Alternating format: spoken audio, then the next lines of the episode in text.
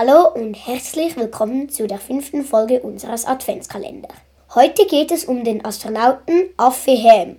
Viel Spaß mit der Folge.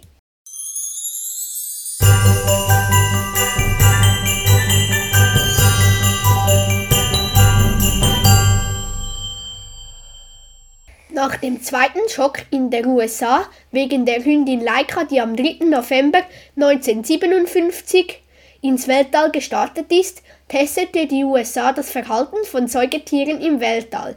Ham startete am 31. Januar 1961. Beim Start musste Ham das 17-fache seines Körpergewichtes aushalten.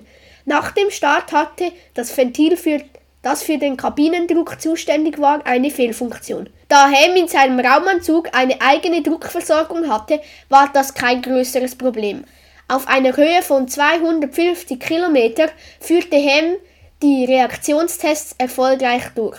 Um 12.12 Uhr .12 kehrte Ham wieder zur Erde und war sechs Minuten in der Schwerelosigkeit. Ham wurde mit einem Apfel und einer Orange belohnt.